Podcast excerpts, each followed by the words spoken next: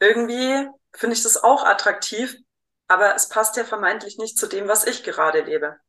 Ja. Und ich glaube eher, dass innere Unruhe genau dann entsteht. Also wenn praktisch unser System, das wir uns wie auch immer aufgebaut haben, und das ist erstmal nicht gut oder schlecht, in Frage gestellt wird. Schnell, einfach, gesund. Dein Gesundheitskompass.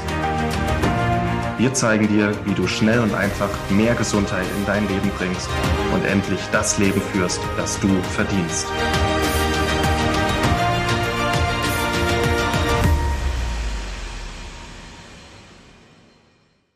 Hallo und herzlich willkommen zum Schnell einfach gesund Podcast. Ich habe mir wieder Maxi eingeladen. Hallo Moritz, schön, dass heute wieder klappt. Und wir haben uns, ja, mich freut es auch, erstmal sehr. es macht immer Spaß, mit dir Podcast aufzunehmen. Äh, wir sind eigentlich beide eher ruhigere Typen, aber trotzdem haben wir uns heute innere Unruhe vorgenommen. äh, und ja, wo, wie innere Unruhe entstehen kann, wahrscheinlich auch, wenn wir auf verschiedene Perspektiven eingehen, sowohl auf Nährstoffe als auch ähm, auf innere Glaubenssätze, beziehungsweise wie man innerlich damit umgeht. Und ja, start mal. Wann bist du innerlich unruhig, Maxi? Wann bin ich innerlich unruhig? Ich bin immer dann innerlich unruhig, wenn ich in meinem Leben das Gefühl habe, etwas oder auch bestimmte Menschen, Beziehungen kommen zu kurz. Also ich würde es so beschreiben, wenn bei mir was aus der Balance gerät, macht mich das unruhig. Wie ist es denn für dich, Moritz? Was macht dich innerlich unruhig? Äh, wenn ich irgendwas noch nicht durchgezogen oder geklärt habe, was unbedingt geklärt werden muss. Sei ah. es eine Steuererklärung, sei es irgendwie ein Training, was ich mir für heute vorgenommen habe, sei es irgendein Termin oder so, der wichtig ist, ja.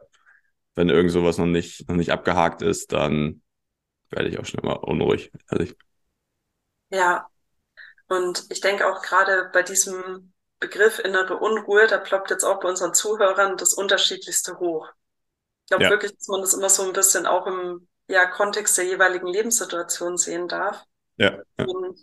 Also auch ähm, das Thema unserer heutigen Folge ist ja über Social Media zu uns gekommen. Unsere liebe Aline hat mal nachgefragt bei unseren mhm. Lesern und Zuhörern, was wünscht ihr euch? Und innere Unruhe wurde eben mehr als einmal genannt und wird jetzt auch dementsprechend gerne von uns aufgenommen.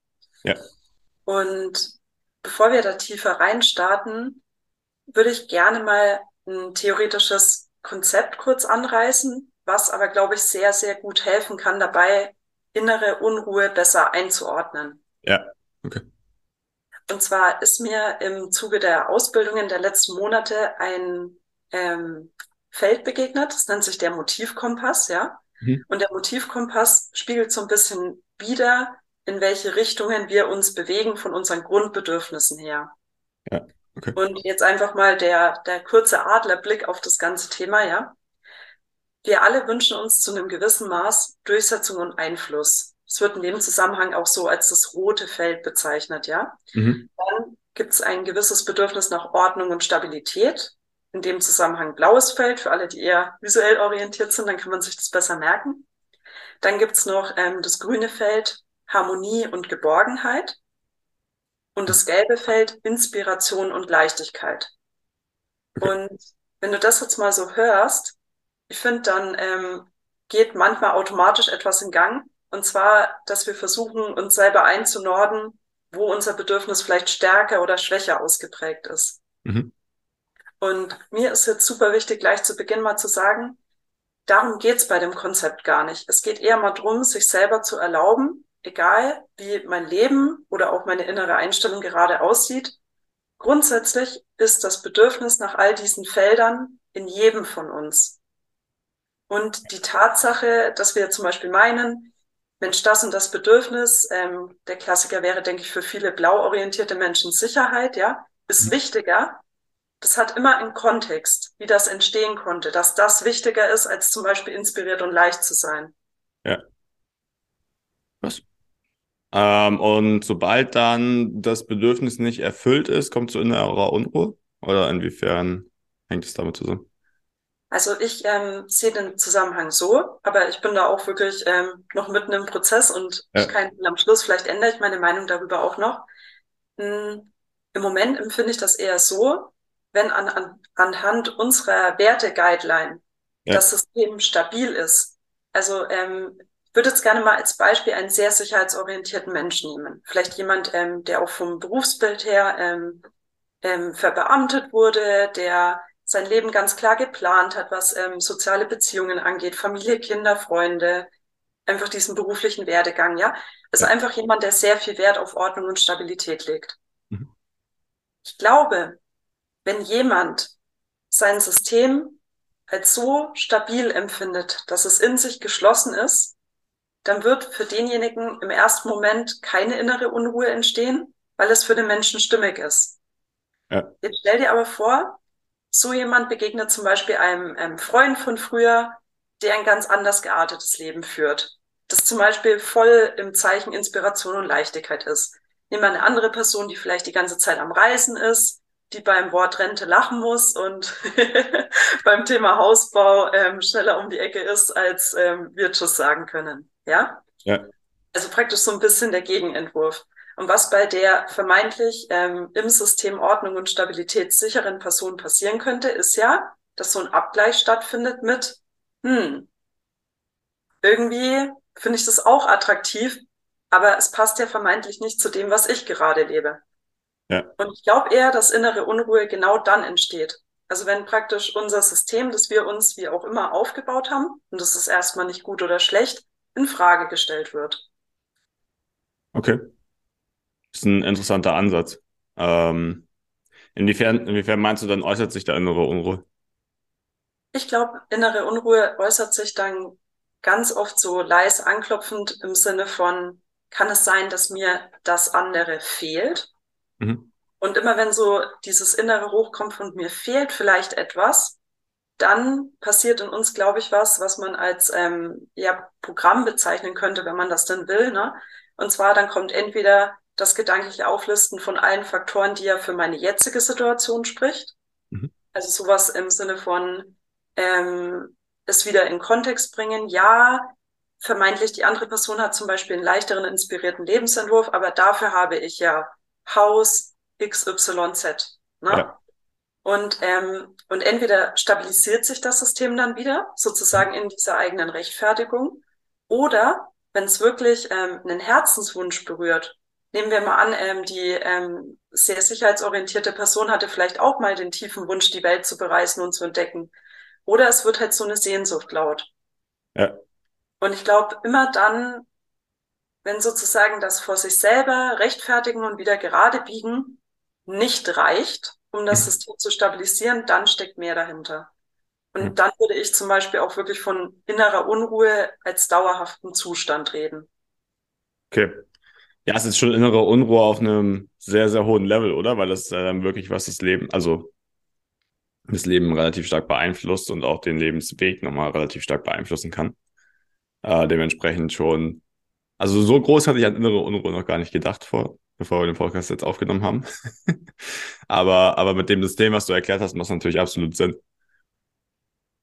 Es ist auch manchmal spannend, wie wir halt durch unsere eigene Brille ähm, Themen anschauen. Ja. Und auch an der Stelle teil super gerne mal, in welchem Zusammenhang du an innere Unruhe gedacht hast, weil das wird mindestens genauso viele unserer Zuhörer betreffen. Ja. Na, ich würde ich würd sagen, wir machen es jetzt einfach erstmal auf das Innerliche bezogen. Also so wie du es gerade schon angefangen hast. Es geht halt darum, wenn die Realität halt im Endeffekt, was wir schon mal hatten, nicht mit deinen Erwartungen übereinstimmt oder halt innere Sehnsüchte, irgendwas, was du noch erleben willst, her oder hervorgebracht wird, dass es dann halt dazu kommen kann, dass du es nochmal hinterfragst, dass irgendwas sich in dir regt und das als innere Unruhe dann halt hochkommt. Das ist jetzt, glaube ich, auch so mit die größte innere Unruhe, die hochkommen kann, glaube ich. Ja. ansonsten, ansonsten ist es, glaube ich, auch bisschen typabhängig.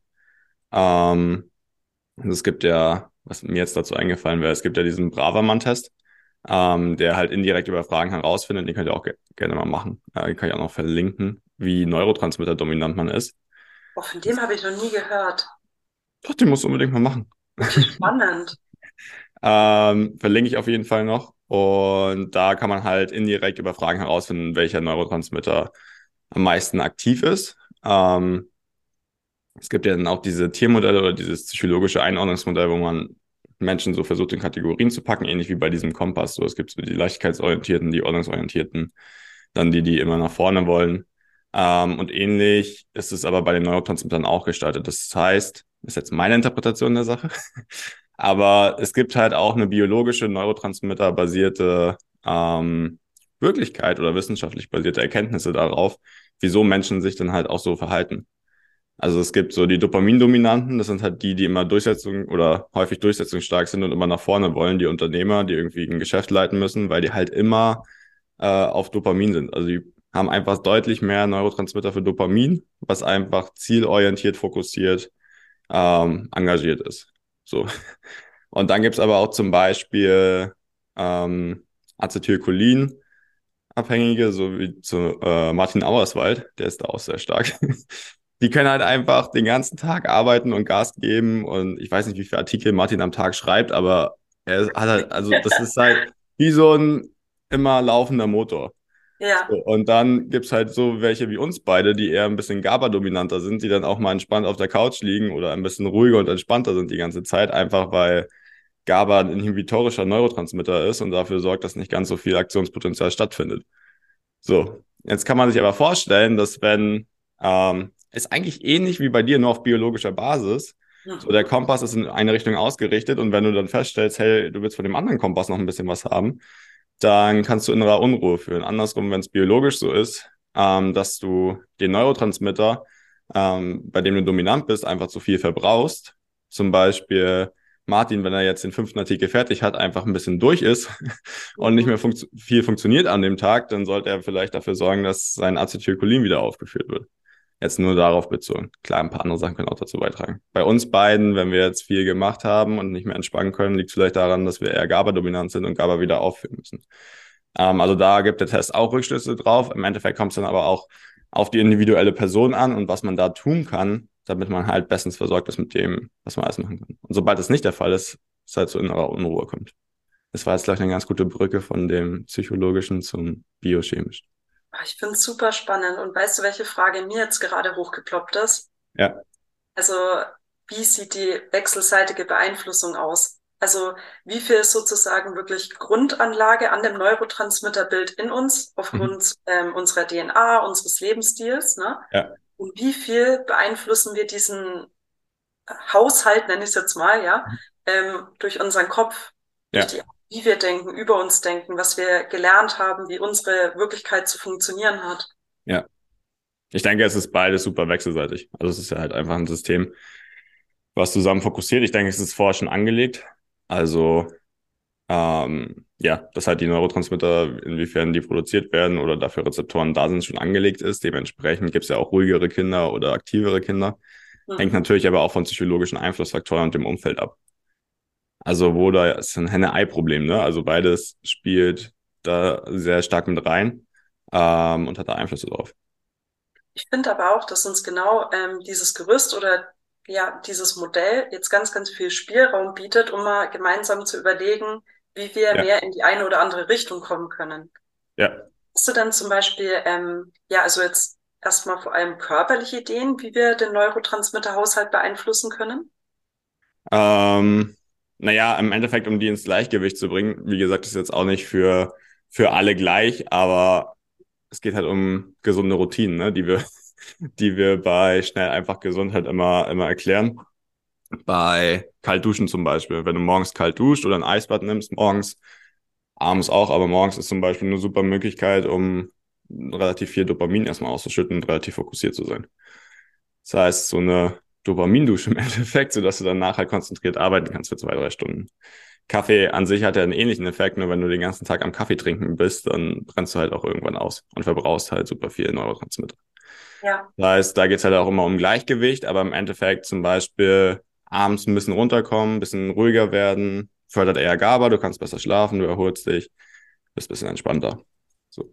Ähm, das heißt, alle gesunden Routinen, die wir euch eigentlich erklären, gesund schlafen, gute Abendroutine, gute Morgenroutine, kalt duschen, Sport machen, bewegen, zwischendurch mal auch Mobility-Training machen oder so, einfach mal aufstehen vom Schreibtisch oder stehen arbeiten. Alles trägt dazu bei, dass man da in eine Balance kommt im Endeffekt. Okay, super gut. Ich muss auch gerade dran denken, dass ich ähm, diese Tipps auch mal unter dem Schlagwort Strategie zusammenfassen würde.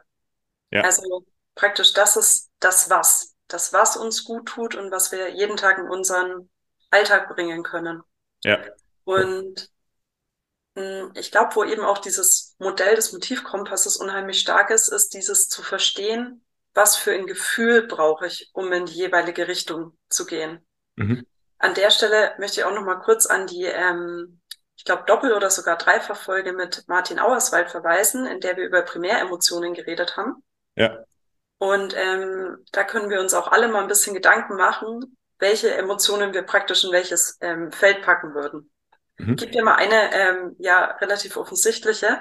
An welches Feld, ich sage es ja noch mal kurz, ja, Durchsetzung, ja. Einfluss, Ordnung, Stabilität, Harmonie und Geborgenheit und Inspiration und Leichtigkeit. Mhm. Wo würdest du jetzt Ärger reinpacken? Äh, Einfluss, oder? Genau, perfekt. Durchsetzung und Einfluss. Und ähm, einfach weil Ärger eins meiner Lieblingsbeispiele ist. Ärger ist ja in unserer Gesellschaft, je nach Kontext, eher ungern gesehen. Mhm. Und was macht das mit Ärger? Es macht Ärger ja mit so einem, hm, wie mit so einem Label, weniger erwünscht oder nicht wünschenswert, ja, um es mal drastisch auszudrücken. Und ähm, einfach, dass wir das mal verstehen dürfen, das ist nicht cool. Denn auch Ärger hat eine Qualität und die Qualität ist eben das, was du vorhin genannt hast, mit diesem uns nach vorne bringen, erhöhtes ähm, Dopamin, aktiv werden, Dinge ja. ja in die Realität bringen. Und ähm, ich glaube, das ist auch mal ähm, schön zu verstehen, wenn wir jetzt zum Beispiel Menschen begegnen, die sehr, sehr harmonieorientiert sind und für die das ein sehr, sehr hoher Wert ist, dass es nie mal ein bisschen lauter werden darf okay. oder man mal, wie man so schön sagt, Tacheles miteinander redet, ne? Und die merken, hey, so irgendwie fehlt mir das, dass ich gestalte, dass mein Leben so wird, wie, wie ich es mir wünsche oder ich traue mich vielleicht auch gar nicht auszudrücken, wie ich es mir wünsche. Es geht mir schon zu weit sozusagen. Ja. Dass die wirklich mal verstehen dürfen, Ärger wäre wirklich was, was eine neue Energie reinbringt. Mhm. Ja. Und ähm, ich finde es eben echt klasse, wenn man dann nicht nur körperlich was für sich tut, sondern sozusagen auch geistig mal anfängt, in die richtige Richtung zu denken. Zum Beispiel, ich will mehr Durchsetzung und Einfluss, welche Emotionen können mir dabei helfen? Und da ist ja auch nicht nur der Ärger zu Hause, da ist auch sowas zu Hause wie der Stolz. Mhm. Stolz nicht im Sinne von überheblich arrogant, ich stelle mich über andere, sondern Stolz im Sinne von, ich bin stolz auf das, was ich erreicht habe, durch ähm, mein Wirken, durch meine Aktion. Ja, genau. Ähm, ja, auch Wut, ne? Das ist wahrscheinlich nochmal eine eigene Folge wert, aber wir leben einfach auch in einer Gesellschaft, wo Wut einfach komplett unterdrückt wird mittlerweile schon. Also immer ja. als was super Negatives angesehen und ja, was halt ab Kindergarten eigentlich sofort unterdrückt werden und unterbunden werden muss. Es gibt halt die Typen, die relativ stabil sind und trotzdem wütend bleiben und dadurch, also jetzt im positiven Sinne gesehen, was verändern müssen und vorwärts gehen oder wollen. Auf der anderen Seite, so wie du es gerade beschrieben hast, wo dann halt einfach ein bisschen Wut teilweise auch fehlt, um wirklich was zu verändern und das, das so anzugehen. Aber an sich ja erstmal nur, also Wut an sich, Energie, was zu verändern. Komplett. Inwiefern das, ja als, als Bild dafür, etwas steht in deinem Weg, ja? Mhm. Und wenn etwas in deinem Weg steht und du bist hier völlig im Frieden und in der Harmonie und sagst, ach, da steht halt was im Weg, ja, du wirst es nicht aus dem Weg bringen. So. Ja. Ja. Und Wut gibt dir eben die Power zu sagen, hey, Hindernis, so, ich pack dich beiseite oder ja. ich kletter drüber. Ja. Das ist auch was, was mich äh, an dieser modernen Einstellung so ein bisschen stört manchmal, dieses ja, es wird schon alles werden und es ist alles super und verbinde dich und so. Klar, sollst du Vertrauen haben und das ist auch wichtig, dir das vorzustellen und darauf hinzugehen, aber wenn halt was im Weg steht, dann ändere halt was dran und pack's halt aus dem Weg, so wie du es beschrieben hast. Ja, total. Und ich glaube, was auch unheimlich viel Vertrauen gibt in die Bedeutung der Emotionen und wie du sie nutzen kannst, ist mal folgendes Gedankenspiel. Ja. Ähm, und da sollten wir vielleicht auch mal eine eigene Folge drüber aufnehmen. Ne? Mhm. Es gibt Liebe auf der Bedeutungsebene und auf der Seinsebene. Und auf der Bedeutungsebene ist Liebe das, was wir daraus machen. Ja. Und jeder Mensch baut das Konstrukt Liebe ein bisschen anders. Für die einen ist es Liebe, wenn etwas für sie getan wird. Für die anderen ist es Liebe, wenn ähm, zum Beispiel nie ein böses Wort fällt, also eher so in Bezug auf einen bestimmten Zustand, ja. Und ähm, Für wieder andere ist es Liebe, wenn sie in Ruhe gelassen werden und einfach ihr Ding machen. Also ja. so, es ist für jeden anders, ja. Mhm. Aber dann gibt es eben noch eine andere Liebe und diese Liebe ist etwas, was wir Menschen alle kennen. Und zwar ist es so eine Art von Liebe, in der verschiedene Aspekte drin stecken. Bedingungslosigkeit, Absichtslosigkeit. Es geht wirklich mehr in die Richtung von einer Energiequalität. Ja. Und jetzt mal eine gewagte These, gibt aber, finde ich, unheimlich viel ähm, Freude, wenn man das mal zulässt. Wer sagt denn, dass nicht jede einzelne Emotion auf der Bedeutungsebene mit Liebe erfüllt sein kann? Ich bin ja. zum Beispiel mittlerweile völlig davon überzeugt, dass man auch in der Liebe sehr, sehr wütend oder ärgerlich sein kann. Ja. Und dann hat es aber eine andere Power, als wenn du sozusagen ähm, alles kindmäßig ärgerlich bist. Einfach alles, alles erschlägst und niederbrennst, ja. Total. Ja. Ja. Okay. Ähm, ja, ich glaube, ich glaube, ähm, psychologisch oder innerlich, wie man da innere Unruhe zu beitragen oder verändern kann, haben wir jetzt, haben wir jetzt ganz gut an, sind wir ganz gut angegangen. Also zum einen einfach sich zu überlegen, hey, was, was zeigt es mir vielleicht gerade? Äh, und in welche Richtung, welche Richtung brauche ich eigentlich gerade von den vielen, die du beschrieben hast, um das Ganze wieder auszugleichen? Also was will mir die Unruhe eigentlich gerade zeigen in Bezug auf mein Leben und das, was ich da verändern kann? Wunderschön auf den Punkt gebracht. Und ich finde die ganzen Aspekte, die du genannt hast, mit den Routinen, die uns auf Neurotransmitter-Ebene mehr in die Balance bringen. Ja. Also auch wirklich, vielleicht gibt das auch dem einen oder anderen Hörer jetzt mal den Antrieb zu sagen, hey, zum Beispiel, ich habe schon mal Kaltduschen integriert gehabt, dies und das und jenes. Und ja. wie es auch mit guten Gewohnheiten ist, die schleichen sich ja auch wieder raus. Mhm. Wenn man Unterbruch in der Routine ist, einfach mal wieder frische Motivation zu schöpfen. Es lohnt sich, bei diesen vermeintlich kleinen Dingen und Routinen dran zu bleiben. Cool. Wir können auch nochmal konkreter gleich darauf eingehen. Gerne, ja. Da haben wir auch einen Artikel, den verlinke ich dann auch mit dem Test zusammen. Ähm, Genau, und dann aber auch, was ich noch sagen wollte, wenn ihr feststellt, dass ihr was ändern wollt oder müsst, damit ihr halt diese innere Unruhe loswerdet, dann halt auch mit, so wie wir es gerade gesagt haben, liebevoller Wut dahin zu gehen. Mhm. Also die Wut aufzubringen und dann halt auch da wirklich was dran zu verändern. Weil das, was ich im Coaching auch immer am meisten feststelle, ist, was die Leute am meisten aufhält, ist halt einfach nichts zu tun. Also irgendwie in den Gewohnheiten oder in den alten Gewohnheiten gefangen zu sein, dann nicht aufzustehen und 10 bis 15 Minuten sich zu bewegen oder ein gesünderes Essen zu machen. Und das ist eigentlich der größte Ansatzpunkt. Da wirklich auch in die Veränderung zu gehen und da was, also aktiv zu werden. Und da fällt mir jetzt gerade noch ähm, eine richtig geniale Frage ein, um mhm. da genauer hinzuschauen, was hinter diesem Nichts verändern wollen steckt.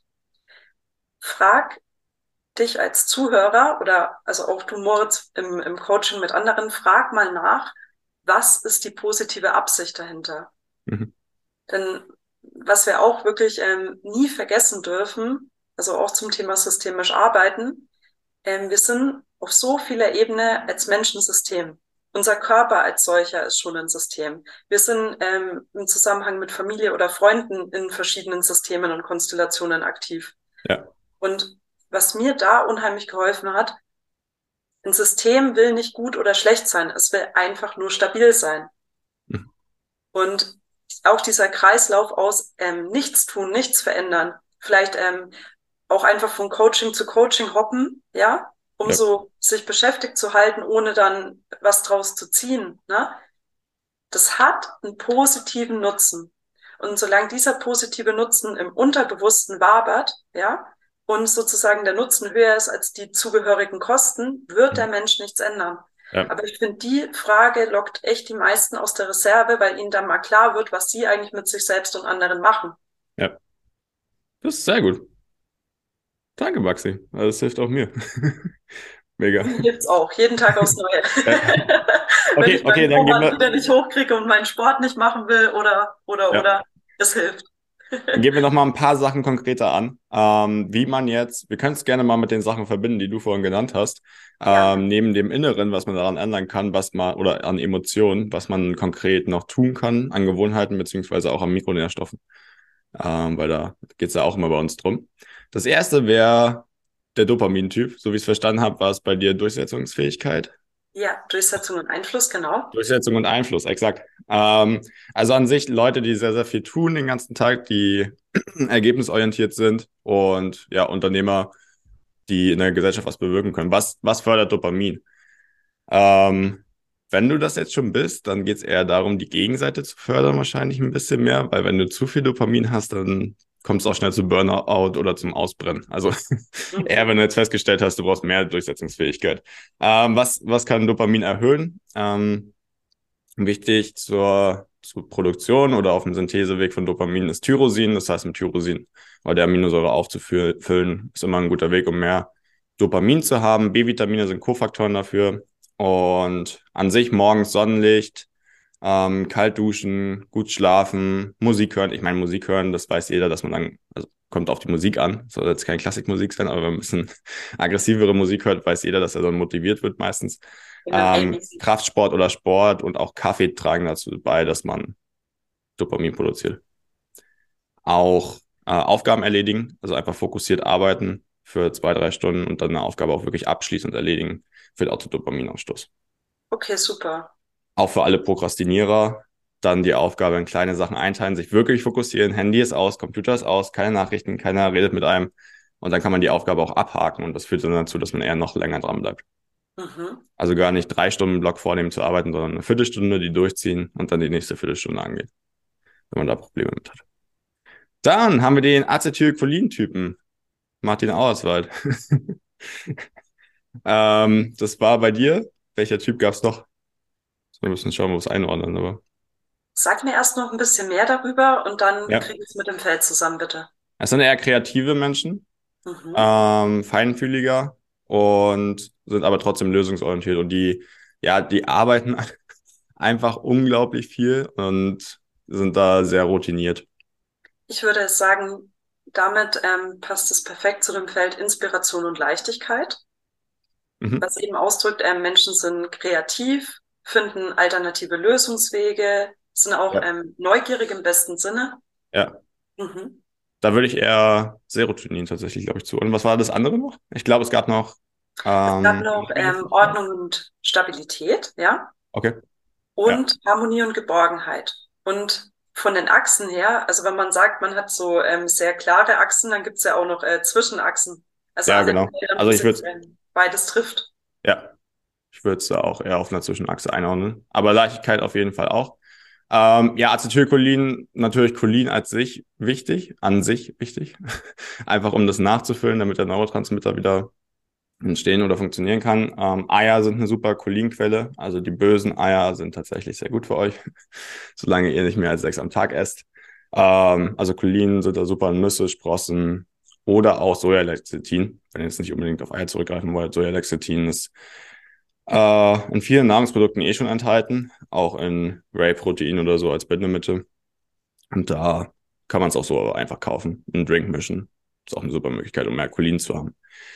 Ähm, Folsäure ist auch wichtig. Dann Omega-3-Fettsäuren für Acetylcholin, dominante Menschen.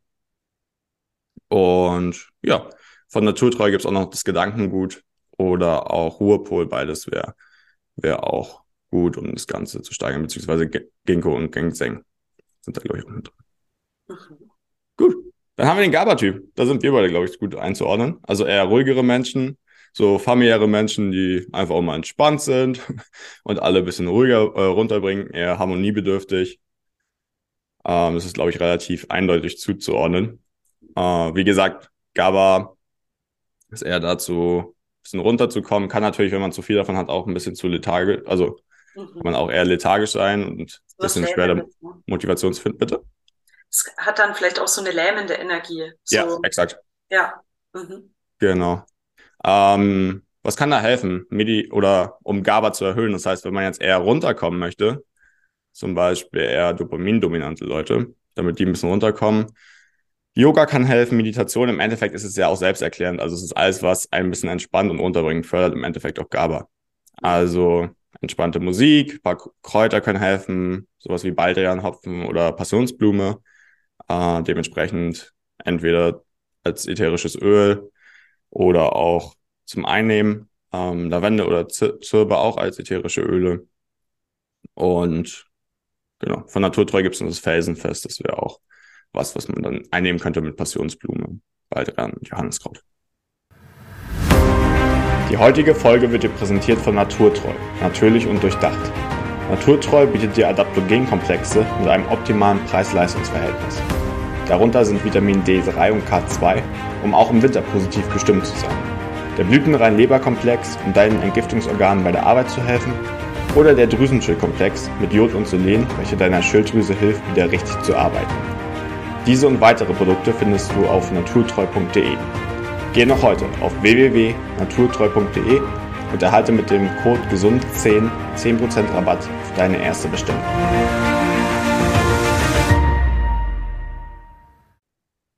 Gut, dann haben wir noch Serotonin übrig. Ähm, das sind so, ich würde eher sagen, die Delfine, wird es teilweise auch benannt, oder die offen für neue Erfahrungen sind. Das spielt auch so ein bisschen mit Leichtigkeit rein äh, und Abenteuer. Also Menschen, die relativ hohes Urvertrauen haben, selbstbewusst sind und immer Abenteuer erleben wollen. Also die haben relativ viel Energie und denken da manchmal auch nicht so sehr viel drüber nach, was sie jetzt tun. ähm, da ist es wichtig, gut mit L-Tryptophan versorgt zu sein, auch eine Vorstufe von, von Serotonin. Omega-3-Fettsäuren, Vitamin D spielen auch eine Rolle und dann B-Vitamine und Magnesium.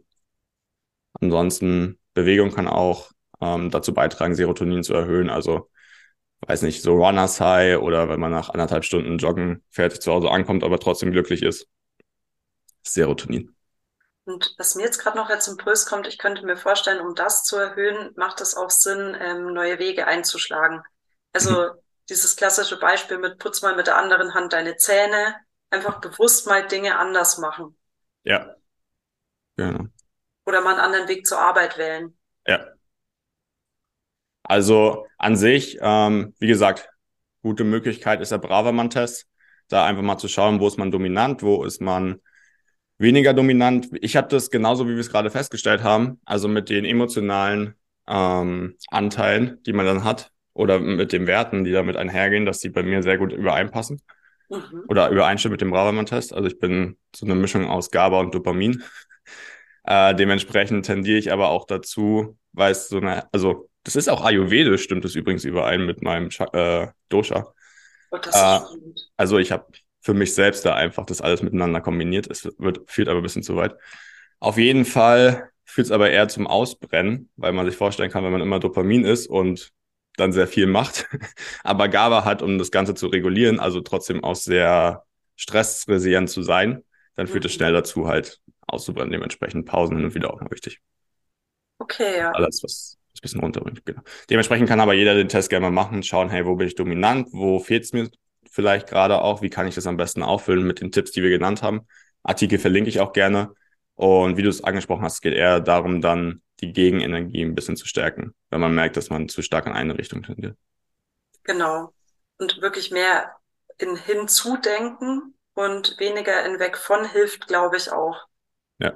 Das ist ja auch so ein Phänomen, wenn wir uns sehr stark weg von etwas bewegen wollen, ist der Fokus immer noch zu stark bei dem, ähm, was wir eigentlich weniger haben wollen. Ja. Und hinzu macht es so ein bisschen offener, leichter, spielerischer. Das stimmt. Gut, ich glaube, dann sind wir, haben wir innere Unruhe auf einem sehr großen Feld beantwortet. Ähm, wenn ihr Fragen dazu habt, gerne nochmal in den Artikel reinschauen oder den Test machen oder Maxi fragen. Und ja, Hast du noch was? Ja, also ich bin jetzt wirklich total neugierig auf den Test. Ich werde den selber machen. Ja. Mir ist auch gerade innerlich noch hochgeploppt, dass ich im Zusammenhang mit dem Motivkompass schon mal so ein ähm, also Hormonfeld, diese Zuordnung gesehen habe. Das würde ich hm. jetzt auch total gerne mit dem abgleichen, was du ähm, durch den Test noch mit eingebracht hast. Ja. Und genau, wenn wir da merken, es gibt noch spannende weitere Erkenntnisse, wird es einfach noch eine Anschlussfolge geben, ihr Lieben. Ja, genau. Auf jeden Fall sehr cool. Vielen Dank. Ich danke dir, Maxi, und dann hören wir uns. Bis bald. Ciao. Vielen Dank, dass du dabei warst. Hole dir unter www.schnelleinfachgesund.de slash newsletter noch mehr Gesundheitstipps zu dir nach Hause. Dir hat die Folge gefallen? Dann lass uns gerne eine 5-Sterne-Bewertung da, damit mehr Hörer auf uns aufmerksam werden und von dem Wissen profitieren.